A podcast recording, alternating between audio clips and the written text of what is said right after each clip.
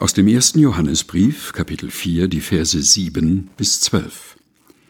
Ihr Lieben, wir wollen einander lieben, denn die Liebe kommt von Gott.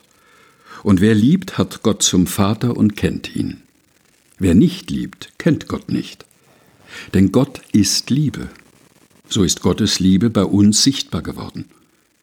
Gott sandte seinen einzigen Sohn in die Welt, damit wir durch ihn das wahre Leben bekommen.